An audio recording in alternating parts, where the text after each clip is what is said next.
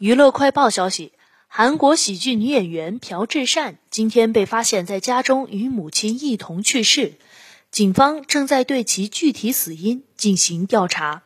据爆料媒体称，朴智善和她的母亲今天被发现在位于首尔马浦区的家中去世。警方接到报案后已赶到现场，正在对二人的死因进行调查。朴智善在2007年通过 KBS 公开选秀成为喜剧演员，曾出演众多人气喜剧节目。